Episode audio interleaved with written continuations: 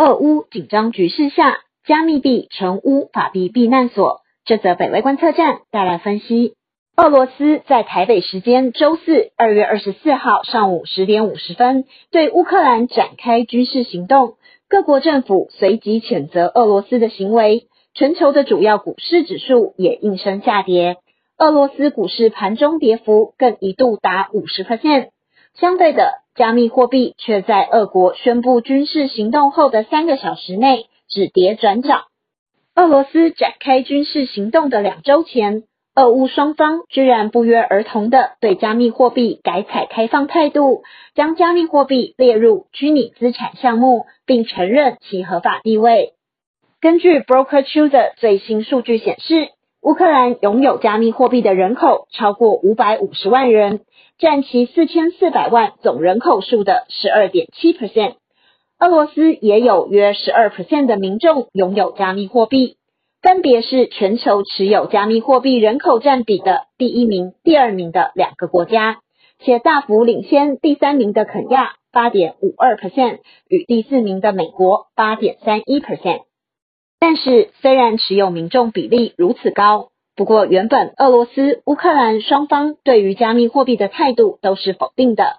乌克兰总统认为监管加密货币的成本太高，俄罗斯官方则认为加密货币会助长洗钱或恐怖主义，因此原本皆全面禁止人民使用加密货币。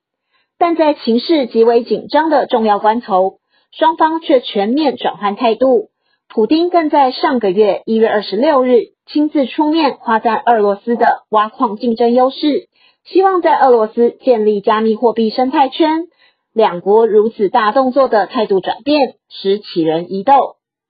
在俄罗斯正式对乌克兰采取军事行动后，加密货币市场出现两项具指标性的数据。首先是来自加密货币的捐款，Combat Alive。是以分发物资给士兵为宗旨的乌克兰非政府组织。截至截稿时间，该组织已收到价值五百一十六万美元的加密货币捐款。另外，是乌克兰人民在银行门口大排长龙提领现金之际，乌克兰的加密货币交易所库纳交易量快速且大幅的增加。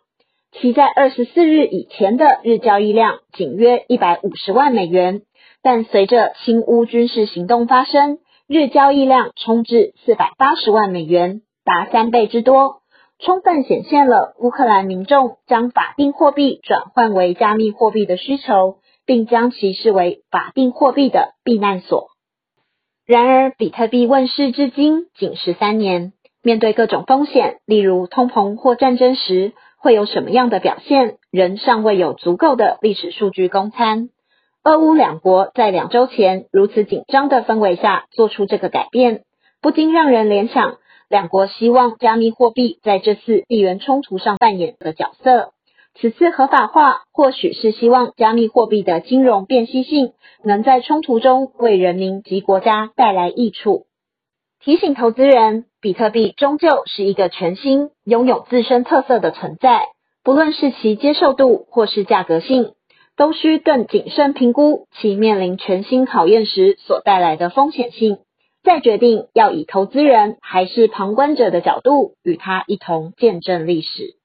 这则北威观测站就到这里，谢谢您的收看与收听，也请继续分享订阅北威频道，掌握重要分析。谢谢，拜拜。